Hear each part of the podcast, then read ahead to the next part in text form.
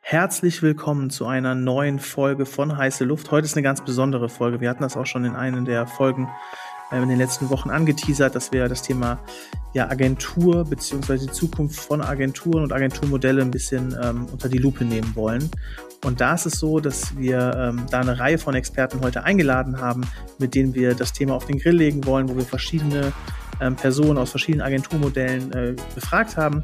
Ich werde das Ganze so ein bisschen moderieren. Steffi hat ja zehn Jahre Agenturerfahrung, hat in diversen Rollen in verschiedenen Agenturen gearbeitet, sodass Steffi tatsächlich eher so die ähm, ja, Agenturseite einnehmen wird und ich so ein bisschen durch die Folge moderieren würde. Das vielleicht einmal kurz zur Erläuterung. Dann würde ich auch sagen, damit mein Redeanteil heute kurz bleibt, ähm, starten wir rein. Und ich würde doch einmal bitten, dass sich ja jeder einmal vorstellt. Vielleicht, Sacha, möchtest du einmal anfangen? Mein Name ist Sacha Klein. Ich bin demnächst 42 Jahre alt und Gründer und Geschäftsführer der Kommunikationsagentur Hyper. Ich habe Hyper 2017 aus der aus dem Schmerz heraus gegründet, dass ich vorher gut zwölf Jahre lang auf Unternehmensseite mit diversen Agenturen gearbeitet habe und nie das Gefühl hatte, dass die Agenturen, mit denen ich zusammengearbeitet habe, tatsächlich interessiert und imstande waren, meine Probleme zu lösen. Stattdessen hatte ich oftmals das Gefühl, dass Agenturen für sich selbst arbeiten und dass das ganze Geschäftsmodell Agentur eigentlich von vornherein komplett falsch ist. Ähm, es war nie mein Wunsch oder Gedanke, mich selbstständig zu machen.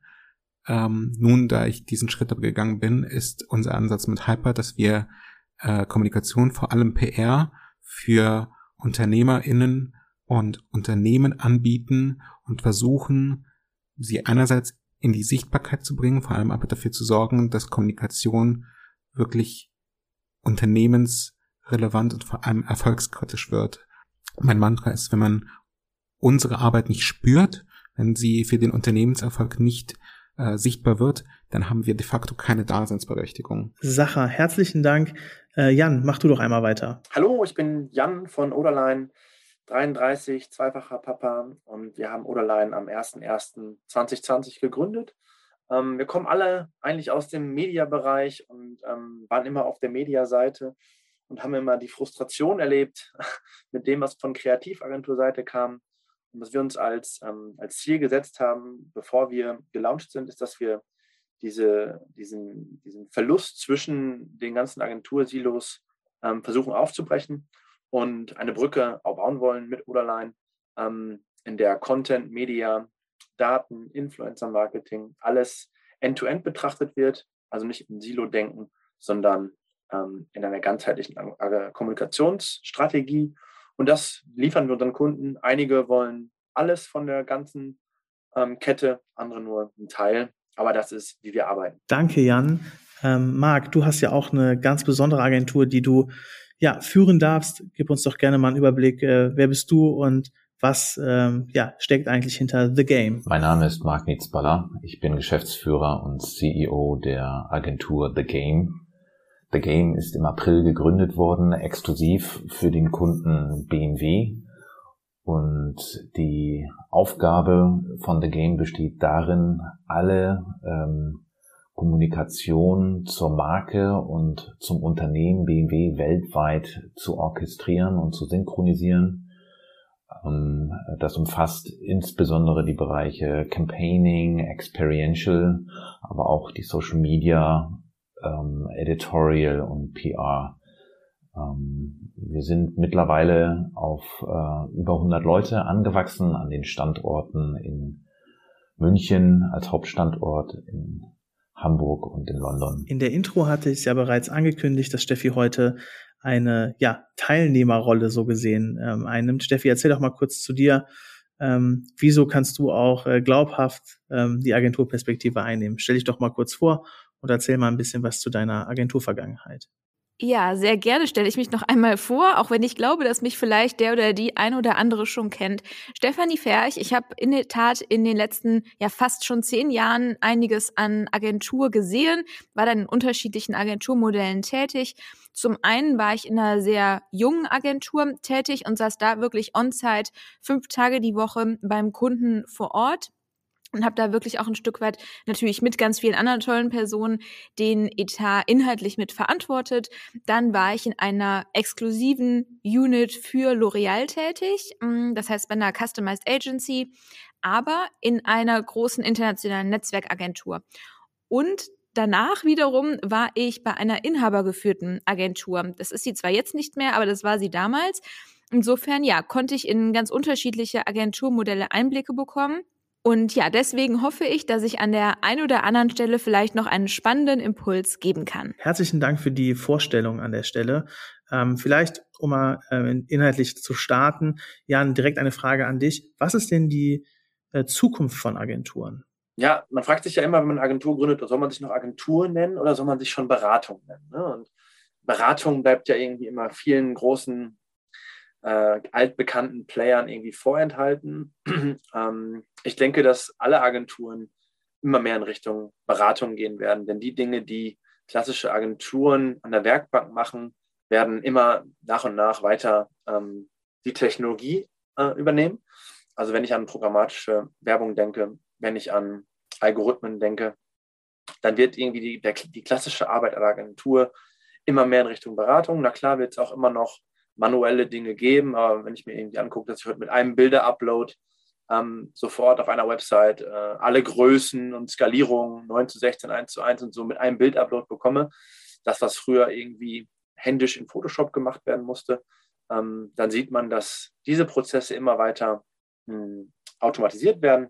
Aber die Beratung, das Denken, das, ähm, das den Kunden verstehen und auch die Zielgruppe des Kundenverstehens, das ist die Zukunft und da, da, müssen Agenturen hin. Und das ist, äh, da bieten sie auch einen Mehrwert. Ein Punkt, über den Steffi und ich sehr, sehr viel in der Vergangenheit gesprochen haben, ist dieses Thema Skalierbarkeit von Agenturen. Dass es teilweise auch nur ähm, über Personen funktioniert und dass man halt stark über Personen skalieren muss, was definitiv seine Vor- und seine Nachteile hat. Vielleicht, Sacha, möchtest du da einmal einleiten? Wie ist denn da so deine Perspektive zu? Ob nun Agenturen oder aber die Arbeit in Unternehmen, Kommunikation wird auf absehbare Zeit, solange künstliche Intelligenz tatsächlich nur ein Schlagwort in dem Bereich ist und eben noch keine Realität, künstliche ähm, Kommunikation wird ganz sicher von Personen abhängen und lässt sich dadurch eben auch nur sehr schwer skalieren. Und ja, das bedeutet, dass wir definitiv darauf achten müssen, dass wir möglichst sehr, sehr gute Menschen ähm, beschäftigen und äh, letztendlich gute Personen für Unternehmenserfolg beziehungsweise für den Erfolg von Kommunikation maßgeblich sind. Jan, was denkst du denn dazu? Also es ist mit Sicherheit das, das Allerschwierigste für uns als Arbeitgeber, ähm, Leute zu finden. Gerade mit dem Profil, was wir suchen, irgendwo zwischen Kreativ, Konzeption, Projektmanagement und Media, ähm, ist ja irgendwie unser Profil und von diesen Leuten gibt es auch nicht viele. Ähm, absolut das, was du sagst. Natürlich, Skalierung, äh, Köpfe skalieren nicht so wie SaaS-Modelle. Ähm, trotzdem ist es das, was uns den, den Weg ähm, zu Kunden ebnet und auch ja weiter, auch in der Zukunft weiter ein absolut gutes Geschäftsmodell ist. Wenn man sich gerade mal anschaut, was am, am Markt passiert mit S4 Capital, mit Sir Martin und Mediamonks, wie er es aufgebaut hat und sich dann den Aktienkurs anguckt, der einen Kicker, glaube ich, von 910 hat äh, auf, auf, den, auf den Außenumsatz, ähm, dann ist das ähm, absolut absurd. und deswegen glaube ich schon, dass Agenturen in einer Art und Weise skalieren, dass man damit sicheres Geld verdient, weil man Kunden hat und dadurch langfristige Beziehungen hat. Ähm, wenn man gute Leute hat, dann kann man so ein Business auch äh, entsprechend auch weiter hochskalieren. Ähm, natürlich nicht so schnell wie SaaS-Modelle, ne, die irgendwie dann von Land zu Land äh, expandieren mit jeweils drei, drei neuen Mitarbeitern, neue Länder erschließen, Zehntausende von Euro Umsatz direkt reinholen. Das geht nicht. Aber ich glaube schon, dass das Agenturthema weiter ähm, ein absolut berechtigtes Business ist, wo man weiter gutes Geld verdienen kann. Und ähm, genau, das ist, glaube ich, warum wir auch eine Agentur gegründet haben. Hm, ich glaube, dass das Schwierige wirklich ist. Und ähm, da haben wir glücklicherweise echt ein ganz gutes Netzwerk, die richtigen Leute zu finden. Steffi, ich hatte es ja eben gesagt, wir haben ja schon super viel über das Thema gesprochen, was dieses Thema Skalierung über Personal, Personen geht, ähm, auch im Zusammenhang Zukunftsmodell Agentur. Äh, gib doch gerne mal so deine Sicht ähm, dazu rein. Wie stehst du dazu? Ja, in der Tat haben wir da schon super viel drüber gesprochen und es beschäftigt uns ja auch gefühlt irgendwie ein Stück weit täglich. Hm, ich glaube, es kommt hm, ganz darauf an, wie man seine Agentur hm, ausgerichtet hat. Ich persönlich finde es sehr schwierig, wenn man seine Agentur auf ein sehr operatives Geschäft ausgerichtet hat. Ne? Als ein Beispiel Community Management. Und darauf basierend mit Personen an der Stelle skalieren möchte. Daran glaube ich definitiv nicht. Ähm, woran ich schon glaube, dass Beratung skalieren kann, weil das was ist, was ich glaube, was auch in den nächsten fünf Jahren keine KI oder ähnliches leisten wird. Mm, deswegen würde ich sagen, Beratung, da kann man mit Personen skalieren in einem Agenturmodell, wo ich dann immer die Frage stelle, ist man wirklich eine Agentur oder ist man eine Beratung? Mm, aber ich glaube, dass man nicht mit ähm, wiederholenden Tätigkeiten, ja, wo in der Regel auch, sage ich jetzt mal, Junioren eingestellt werden, ähm, dass man damit skalieren kann. Plus eine Sache, auch darüber haben wir schon viel gesprochen, in ganz unterschiedlichen Folgen. Ich glaube, es wird halt immer schwieriger und da kommen wir auch zu vielleicht der Herausforderung bei dem Beratungsmodell, gute Personen für sich zu gewinnen. Ähm, das heißt auch gute Berater, ähm, die inhaltlich den Kunden auch mitführen können. Ich glaube, dass sich derartige Personen häufig anders orientieren werden und sich nicht mehr schnell und vor allen Dingen einigermaßen günstig anstellen lassen. Neben dem Skalieren einer Agentur über Personal ist natürlich auch spannend, ähm, wie kommt man eigentlich an die Kunden? Vielleicht Sacha, willst du da einmal was zu sagen? Wie ist da so euer Approach, neue Kunden zu gewinnen? Wir haben das große Privileg, dass wir bis heute jetzt seit äh, viereinhalb Jahren zum Glück noch keine proaktive proaktiven Sales machen mussten. Das war tatsächlich auch immer der Gedanke, weswegen ich gesagt habe, dass ich mich eigentlich nicht selbstständig machen kann, weil ich keinen Vertrieb machen kann. Aber wir haben das große Glück, dass wir das nicht tun mussten. Unsere Auftraggebenden empfehlen uns gerne weiter, anscheinend weil unsere Arbeit ähm, sie dahingehend begeistert. Ähm, und so wächst und gedeiht letztendlich das Netzwerk des Geschäfts. Danke, Sacha. Jan, bei euch sieht man ja auch, wie soll ich sagen, auf LinkedIn ähm, sehr, sehr viele Highlight-Cases von vielen spannenden Kunden. Vielleicht möchtest du auch noch mal da so ein bisschen was zu ausspeichern. Ähm, ja, wie gewinnt ihr solche ja, herausragenden Etats? Kunden kommen zu uns, ehrlicherweise. Also wir nehmen grundsätzlich nicht an Pitches teil, außer sind Pitches unserer Bestandsagenturen. Ähm, wir sind ja eine kleine, schmale Truppe, ähm, versuchen aber mit den Kunden, die wir haben, ein cooles Zeug umzusetzen und das spricht sich irgendwie rum. Also na klar nutzen wir LinkedIn als äh, Nummer eins Magnet ähm, für das zu teilen, was wir so tun auf Kundenseite. Hm, es ist aber jetzt nicht so, dass irgendwie Kunden uns auf LinkedIn direkt begegnen, sondern meistens ist es irgendwie, wir werden weiterempfohlen und dann sagt jemand, ach ja, die habe ich schon mal auf LinkedIn gesehen. Also es ist nicht der Nummer eins Treiber. Ich glaube, der Nummer eins Treiber ist weiterhin Weiterempfehlungsrate wir sind halt dadurch, dass wir so klein sind, halt auch ganz oft ähm, in, in Kundenprozesse kommen wir rein, wo wir jetzt auch gar nicht in diese klassischen Silo-Pitches reingezogen werden. Also Kreativagentur-Ausschreibung alle drei Jahre, Mediaagentur-Ausschreibung alle drei Jahre. Damit haben wir nichts zu tun, sondern wir kommen eher mit projektbasiert rein. Hallo, wir wollen TikTok machen. Hallo, wir wollen YouTube-Format machen. Hallo, wir haben eine neue Kampagne, wollt ihr mal irgendwie mit drauf gucken und euch ein paar Content-Ideen überlegen. So kommen wir irgendwie rein und dann funktioniert es meistens immer ganz gut ähm, sodass wir die Kunden dann auch irgendwie langfristig halten können. Nachdem wir uns nun ein paar ähm, ja, allgemeinen Fragen gewidmet haben, möchten wir nun individueller auf die einzelnen Agenturen eingehen. Ähm, wir starten mit dir, Marc, und The Game. Vielleicht einfach direkt die erste Frage. Warum heißt ihr The Game? The Game heißt im übertragenen Sinne, dass es hier um das große Ganze geht, um das Übergeordnete und natürlich aber auch um den Wettbewerb und das äh, Gewinnen. Ähm, und das Partnerschaftliche und das Sportliche in den Disziplinen. Es gibt einen Film aus den 90ern von David Fincher äh, mit äh, Michael Douglas, ähm, der den gleichen Titel trägt, The Game. Und in diesem Film geht es auch äh, immer um das Überraschende, um das Unerwartete, ähm, das Neue und auch darum, dass nicht alles so ist, wie es scheint. Und äh, auch das trägt zur Inspiration von der Agentur The Game bei. Ähm, ihr habt ja als Exklusivagentur mit BMW einen krassen Kunden gewonnen. So, womit konntet ihr im Pitch denn überzeugen? Unseren Kunden BMW haben wir mit der Ganzheitlichkeit unseres Agenturmodells überzeugt. Ähm, heute ähm, ist es nicht mehr möglich, klar zwischen den Aufgaben von Marketingkommunikation und von der Unternehmenskommunikation zu trennen. Äh, Konzerne müssen mit einer One-Voice-Strategie äh, in der Öffentlichkeit stehen. Hier können nicht Botschaften aus unterschiedlichen Kanälen oder unterschiedlichen Bereichen eines Konzerns ähm, ähm, nicht aufeinander abgestimmt sein oder sich im schlimmsten Fall sogar widersprechen. Und die Blaupause von The Game äh, sieht vor, äh, diese Einheitlichkeit und diese One-Voice-Strategie durchzuführen. Äh, und das hat am Ende den Ausschlag auch für den äh, für die Geburt von The Game gegeben. Marc, du persönlich hast ja schon diverse Stationen durchlaufen in der Automotive-Industrie. Jetzt bist du auf Agenturseite gewechselt. Spannender Schritt. Ähm, wie kam es dazu? Ich beschäftige mich jetzt seit über 20 Jahren mit Automotive. Ähm, die Hälfte davon in Agenturen. Ähm, ich habe mal mein Handwerk bei Springer und Jacobi in Hamburg gelernt. Habe da äh, für den Mercedes-Etat äh, lange gearbeitet, bevor ich auf Kundenseite gewechselt bin, nach Stuttgart und bei Daimler gearbeitet habe in unterschiedlichen Positionen ähm, habe dann äh, weltweit für den GM-Konzern gearbeitet und die Marke Opel verantwortet ähm, und habe mich dann auch wieder entschieden, zurück auf die Agenturseite zu gehen. Ähm, dort schon mal vor sieben Jahren eine eigene Einheit für BMW ähm, aufgebaut.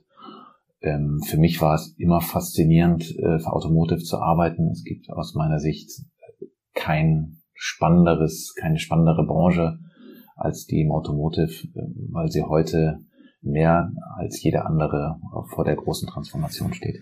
Was ich natürlich spannend finde, ist, ihr seid ja eine Exklusivagentur, arbeitet auf einem Kunden, ist natürlich schon so, dass auch in anderen Branchen, ich sag mal, innoviert wird und dass es auch andere Branchen gibt, wo man sich austoben kann und auch Insights sammeln kann, die dann logischerweise auch wahrscheinlich für BMW spannend sein könnte. Wie geht ihr denn damit um als Exklusivagentur? Seht ihr da auch Risiken? Ähm, vielleicht auch Potenziale, die er liegen lässt. Das würde mich an der Stelle sehr interessieren. Wir sind exklusiv für BMW gegründet worden und als Customized Agentur äh, wollen wir uns auch voll auf diesen einen äh, Kunden konzentrieren. Äh, deshalb haben wir für die ersten Jahre auch Exklusivität vereinbart, damit es eben keine ähm, Störung auf die Konzentration in den Fokus auf unsere sehr breiten Aufgaben für diesen einen Kunden gibt.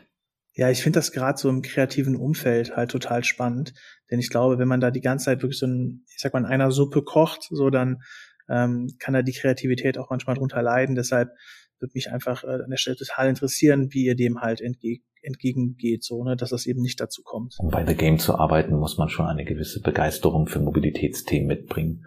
Und damit meine ich gar nicht die Faszination fürs Auto an sich, also für den reinen mit Blech umbauten Motor, sondern für Mobilitätskonzepte von Carsharing bis hin zu Long-Term Rent. Ähm, dort wird die Zukunft noch ähm, viele neue ähm, Konzepte bereithalten und wir sehen ja auch, dass das Auto weniger Fortbewegungsmittel ist als vielmehr ähm, ein rollender Computer und ähm, nichts fasziniert die Menschheit mehr als äh, Mobilität und sie wird auch immer aktuell bleiben, aber sie ist so stark im Umbruch wie noch nie. Ähm, von allen alternativen Antriebskonzepten, Elektro Elektrifizierung, Brennstoffzelle, äh, Plugins. Ähm, hier gewinnen wir natürlich auch einen Einblick in die Mobilität äh, von Gesellschaften äh, über die nächsten Jahrzehnte und da gibt es nichts Spannenderes, als sich damit beschäftigen zu dürfen. Das hört sich doch super spannend an. Äh, wir sehen gerade, dass OSK baut gerade ebenfalls eine Agentur auf, die sich da, ich sag mal, exklusiv mit Mercedes beschäftigt. Ähm, also ein ähnlicher Ansatz wie ihr. Ähm, deshalb, das riecht ja so ein bisschen nach Battle. Wie siehst du das denn? Also ich glaube, alle Inhouse-Agenturen unterscheiden sich voneinander, weil sie ja für einen bestimmten Zweck gebaut wurden. Und äh, der ist von Auftraggeber zu Auftraggeber immer unterschiedlich. Der ist von Branche zu Branche unterschiedlich und sie sind ja deshalb äh, Inhouse-Agenturen, weil sie wie ein Maßhandschuh ähm, geschneidert wurden für die Anforderungen des Kunden. Und so ist es auch bei uns für The Game. Äh, unsere Agentur sieht so aus, wie sie ist und ist so strukturiert und mit den Fähigkeiten, Fertigkeiten ausgestattet, weil das genau die Anforderungen sind, die BMW in der jetzigen Zeit braucht, ähm, um sich für die Zukunft fit zu machen. Und die gibt es so in keinem anderen Unternehmen und die findet man auch in keiner anderen Customized oder In-house-Agentur dieser Welt wieder. Marc, herzlichen Dank für den spannenden Einblick in euren Alltag, äh, in euer Konstrukt gemeinsam mit BMW. Wirklich tolle Insights. Ähm, ganz, ganz herzlichen Dank an der Stelle. Nun Sacha, zu dir. Ähm, auf eurer Homepage schreibt ihr, dass ähm, eure Kunden eure Partner sind. Was bedeutet das eigentlich? Wo liegt denn da für euch der Unterschied? Bekommt ihr am Ende dann kein Geld, sondern Liebe? Wir bekommen tatsächlich sehr, sehr viel Liebe zurück.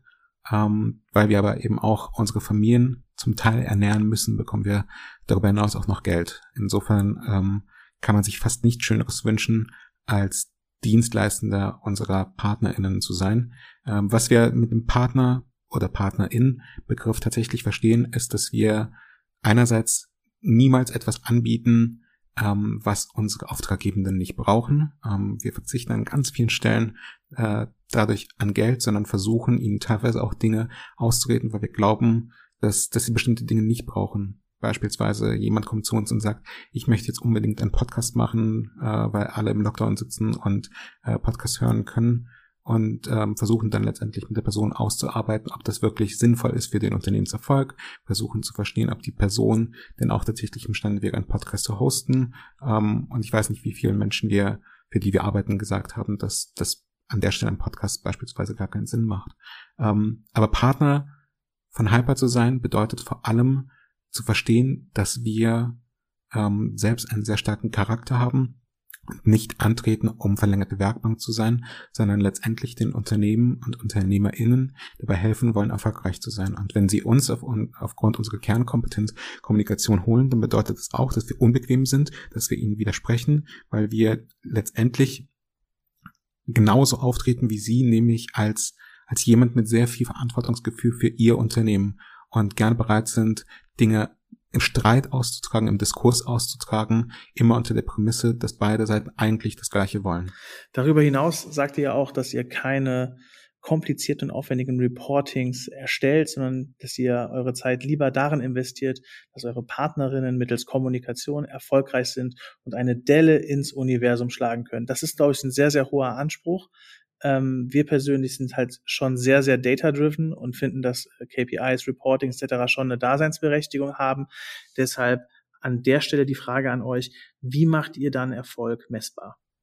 Wir erstellen keine komplizierten und aufwendigen Reportings. Wir investieren unsere Zeit lieber darin, dass unsere Partnerinnen mittels Kommunikation erfolgreich sind und eine Delle ins Universum schlagen können. Wir haben das große Privileg, dass wir in der Regel nicht mit Menschen wie mir zusammenarbeiten, als Menschen, die in der Kommunikation sitzen, sondern den Geschäftsführenden oder den GründerInnen ähm, selbst. Das heißt Menschen, die de facto Zugang zu allen KPIs eines Unternehmens haben und de facto von uns keine Medienäquivalenzwerte brauchen oder Sentimentwerte äh, oder Reichweitenwerte, weil wenn ein Artikel irgendwo über sie erscheint oder ein äh, Gastbeitrag von Ihnen oder Sie zu Gast in einem Podcast sind oder ein LinkedIn-Beitrag von Ihnen durch die Decke geht, dann kriegen Sie die Resonanz umgehend. Dann werden Sie unter Umständen von äh, mehr BewerberInnen kontaktiert. Sie haben vielleicht mehr Anfragen von potenziellen InvestorInnen.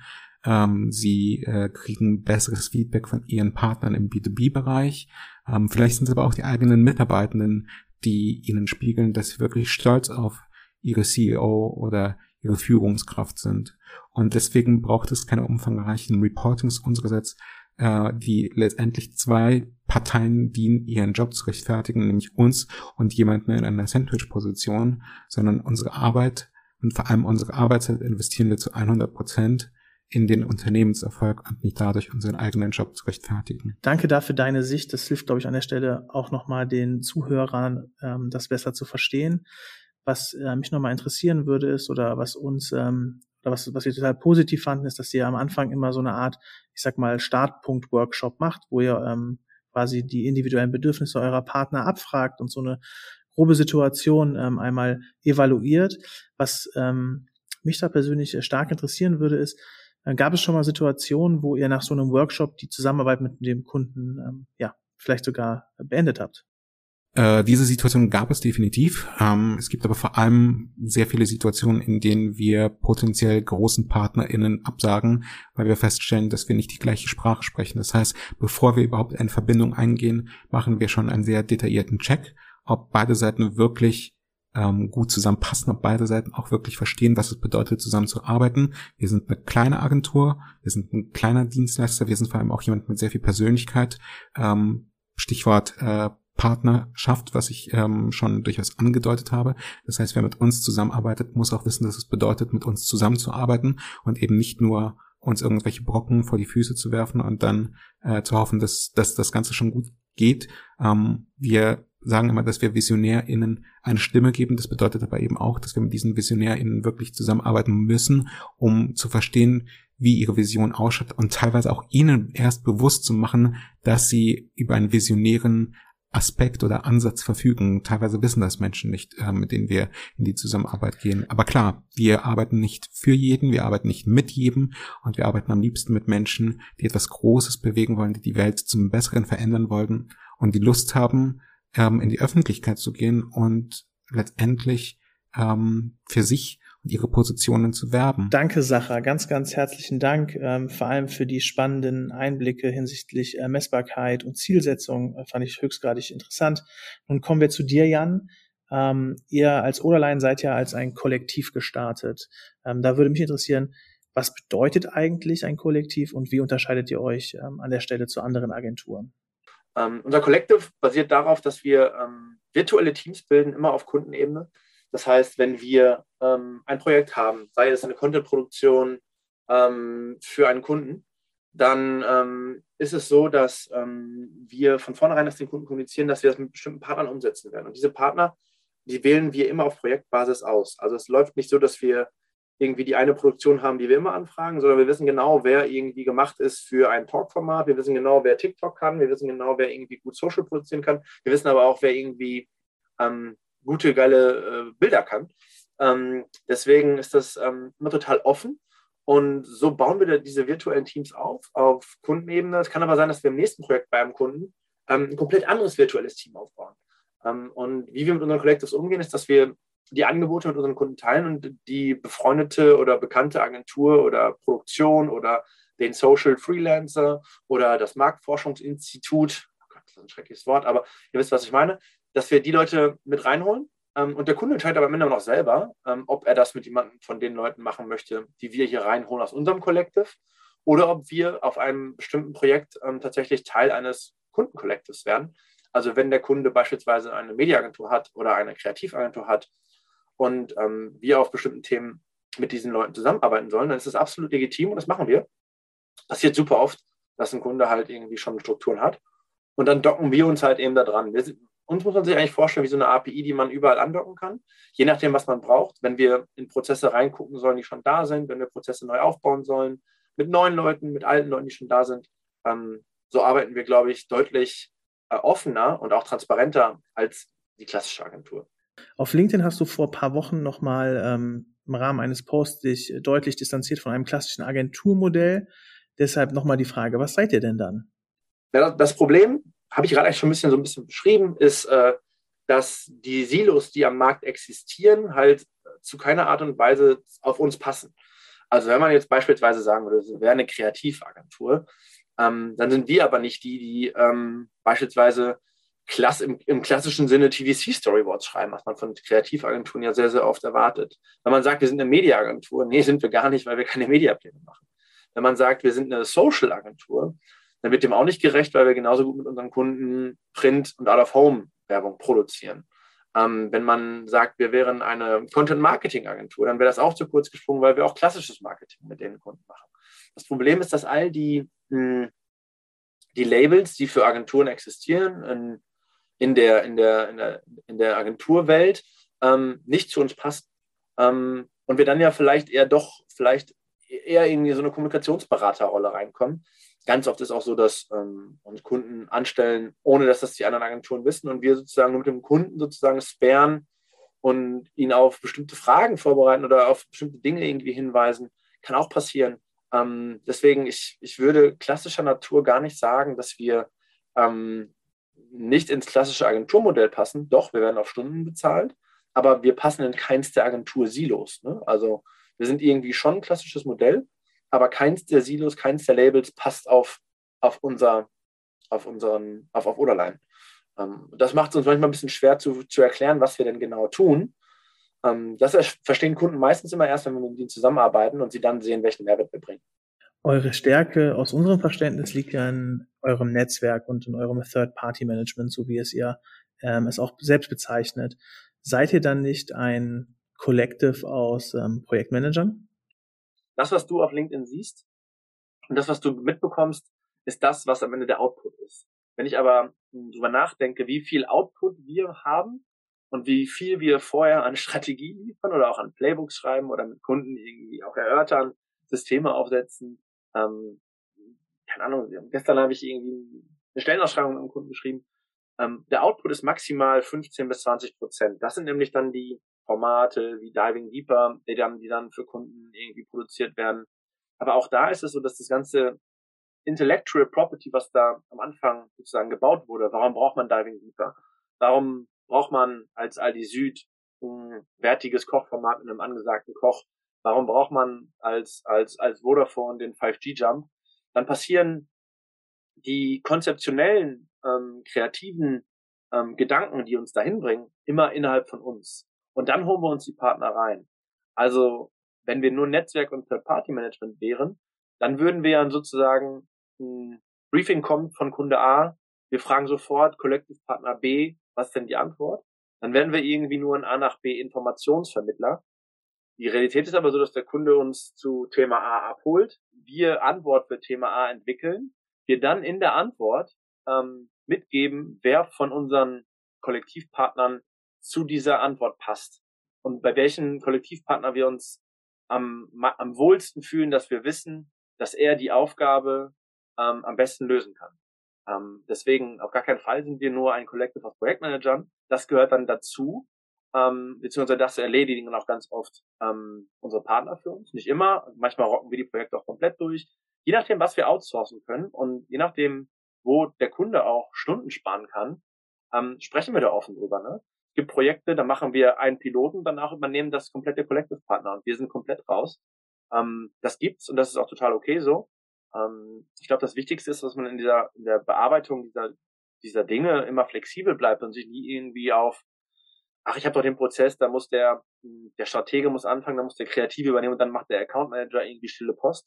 Ähm, das machen wir nicht, sondern da sind wir komplett flexibel, je nach Projekt und je nach Aufgabe. Okay, verstanden. Ähm, wo seht ihr euch denn dann langfristig? Was glaubst du, Jan, ist aus eurer Perspektive die größte Herausforderung für euch? Ja, wir wollen wachsen, wir wollen aber nicht, ähm, wir wollen aber nicht klassisch Natur wachsen, jetzt irgendwie auf, wir wollen 100 Leute werden oder so, sondern wir wollen wachsen, sodass wir die, den Style, den wir haben, wie wir beraten, nicht verlieren, aber trotzdem total eng weiter mit unseren Partnern arbeiten. Also wir könnten, man könnte ja jetzt theoretisch sagen, wir fangen jetzt an und sourcen ein bei uns Videoproduktion, wir sourcen ein bei uns TikTok Creator Management, wir sourcen ein bei uns Media, könnten wir alles machen. Dann wären wir irgendwann Full Service. Aber dann würde ich, das, und auch Nico und auch Marin und auch Alina, wir wären auf einmal alle in dem gleichen Job wie vorher, denn auf einmal würden wir nur noch managen und gar nicht mehr auf den Kunden arbeiten. Und ich glaube, unsere größte Stärke ist die, dass sowohl Founder als auch alle anderen GeschäftsführerInnen und auch alle Senioren, Leute, die bei uns arbeiten, auf Kunden arbeiten und nicht damit sich beschäftigen, den ganzen Tag ähm, Entwicklungspläne zu schreiben, Forecasts zu schreiben, ähm, sich um PR zu kümmern, sondern wir arbeiten auf Kundenthemen. Und das machen wir sau gerne. Und das ist das, was uns Spaß macht. Ähm, Habe ich, hab ich bei Wavemaker lange nicht mehr gemacht, sondern dann war ich halt nur noch Management. Ähm, und deswegen haben wir es ja damit aufgehört. Deswegen, wir wollen in diesem Setup bleiben. Unsere größte Herausforderung ist, gleichgesinnte Menschen zu finden, die Bock haben, so zu arbeiten wie wir. Ne? Also ähm, ich glaube, das ist schon, schon verrückt manchmal, wie bei uns auch Arbeit und, und, und Privates irgendwie zerfließt. Aber ähm, ich glaube, dass, dass, ähm, dass die Art und Weise, wie wir miteinander arbeiten und auch wie jeder seine, seine Arbeit an sein Leben anpassen kann. Ähm, zum Beispiel mache ich jetzt gerade diese Aufnahme um halb zehn. Warum? Weil meine Kinder jetzt im Bett sind ähm, und ich zwischen fünf und äh, halb zehn oder neun keine Zeit habe. Andere Leute fangen gerne um sieben Uhr morgens an zu arbeiten. Ähm, aber das Wichtige ist, dass wir immer uns gegenseitig unterstützen und nie jemand zu viel Arbeit hat. Ähm, und das Schwierige ist, diese, diese 9-to-6-Denke aus den Leuten rauszubekommen und diese Angst vor auch zu viel Projektmanagement, wenn ich ein Stratege bin, oder auch zu viel Angst vor, ich muss jetzt auf einmal tolle Strategiecharts bauen, wenn ich ein Projektmanager bin. Diese Angst wollen wir den Leuten nehmen, ne? weil wir glauben, dass jeder sich in beide Richtungen total entwickeln kann. Ähm, und es gehört für mich für jedes Profil in der Zukunft dazu, dass ich sowohl das eine als auch das andere kann. Also ich muss dem Kunden irgendwie schreiben können, warum er eine YouTube-Show braucht. Ich muss dem Kunden aber auch erzählen können, wie er diese YouTube-Show umsetzt. Ähm, das ist unsere Art und Weise, wie wir denken.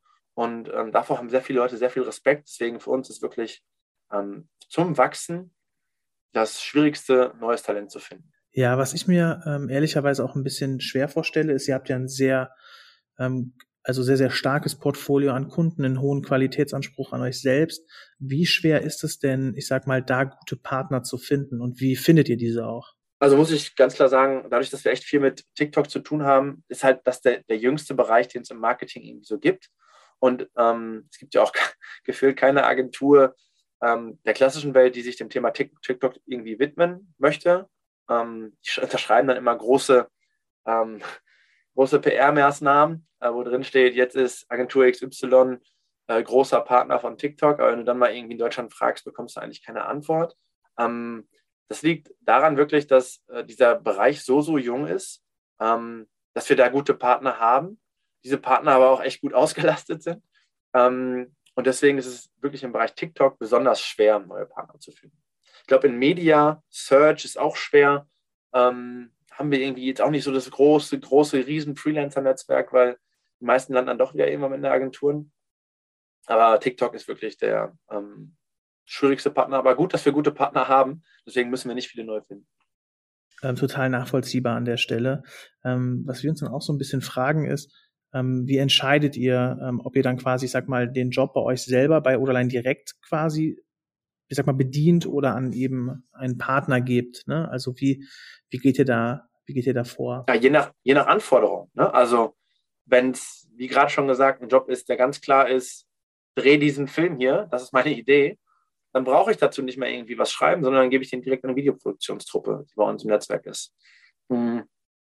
Wenn es äh, Kunden sind, die nicht in unser Profil passen, weil sie entweder gerade irgendwie nur ein TVC shooten wollen oder wenn sie ähm, nicht zu dem passen, zu der Art und Weise passen, wie wir arbeiten wollen oder auch ähm, ethisch unseren, unseren Grundsätzen nicht entsprechen, dann geben wir die Jobs auch weiter oder sagen, nee, danke.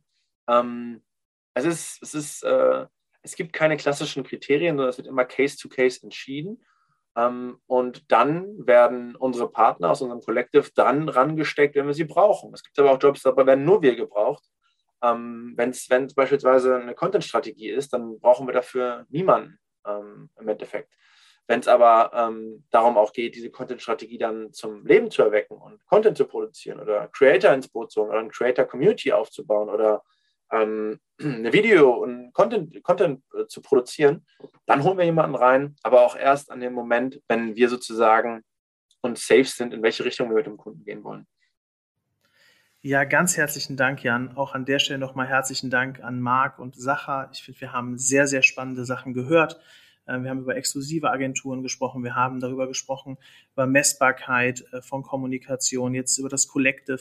Ähm, Steffi, wir hatten ja schon in der Intro ein bisschen gesprochen. Vielleicht nochmal ähm, so für dich, was ist so ein bisschen dein Fazit? Glaubst du, es gibt, glaubst du, gibt es ein perfektes Agenturmodell? Mm, ja, danke nochmal für die Brücke. Mm, ich tue mich damit wirklich schwer, muss ich sagen. Also ich glaube definitiv, dass jedes Agenturmodell sein Für und sein Wider hat und je nachdem, was der Kunde benötigt, passt sicherlich auch das ein oder andere Agenturmodell jetzt gerade rein. Ich finde aber vor allen Dingen mit einem Blick Richtung, keine Ahnung, fünf Jahren oder so, also in die Zukunft, stellt ich es mir sehr schwer vor, als Agentur eine langfristige Daseinsberechtigung zu haben. Das heißt, ich rede jetzt nicht von kurzfristigen äh, Kreativkampagnen und Co. Ne? Ich glaube, dafür klar können Agenturen ein Stück weit immer ja eine Hilfe sein. Aber gerade was halt so langfristige Etats, ne, die Agenturen ja eigentlich am liebsten haben, sage ich jetzt mal, also Retainer, mh, da glaube ich wirklich nicht dran, weil ich glaube, dass Unternehmen sich die Kompetenzen immer mehr nach Inhouse holen werden. Ähm, und da, da gibt es ja auch diverse Argumente für und wider. Nichtsdestotrotz, glaube ich, werden Unternehmen das immer mehr machen. Oder sie werden vielleicht auch auf einzelne Berater da zugehen, vor allen Dingen was die strategischen Aufgaben letztendlich angeht. Ne? Ich glaube, was vor allen Dingen auch, sprechen wir häufig über das ganze Thema Content-Dilemma. Ne? Das heißt, die Unternehmen müssen sehr viel Content irgendwie auf die Straße bringen. Und ich glaube, dass man halt gerade häufig recht viel zahlt, ne, für gemessen einen Post, der eine Lifetime hat von 24 Stunden. Und da glaube ich, ja, brauchst irgendwie ein anderes Konstrukt als die Agenturmodelle, die es da gerade so auf dem Markt gibt. Finde ich eine spannende Perspektive, gerade was du auch angesprochen hast, ist so der Trade-off, den Marken halt haben werden. Stelle ich jetzt intern jemanden ein? Ich glaube, das hat man zum Beispiel bei TikTok viel gesehen das natürlich schon teuer ist, mit Agenturen, Creatoren dieses TikTok-Content-Dilemma zu, ähm, zu lösen. Und da ist es schon so, dass einige Marken hingegangen sind, halt Creator eingestellt haben. Ich glaube, das ist ein ganz gutes Beispiel dafür, wo das heute schon, schon gelebt wird. Siehst du denn ähm, Agenturen eher strategisch oder operativ unterstützend? Mm, ich sehe Agenturen, wenn dann komplett auf dem strategischen Level und damit auch ein Stück weit als strategische Unternehmensberater oder Berater.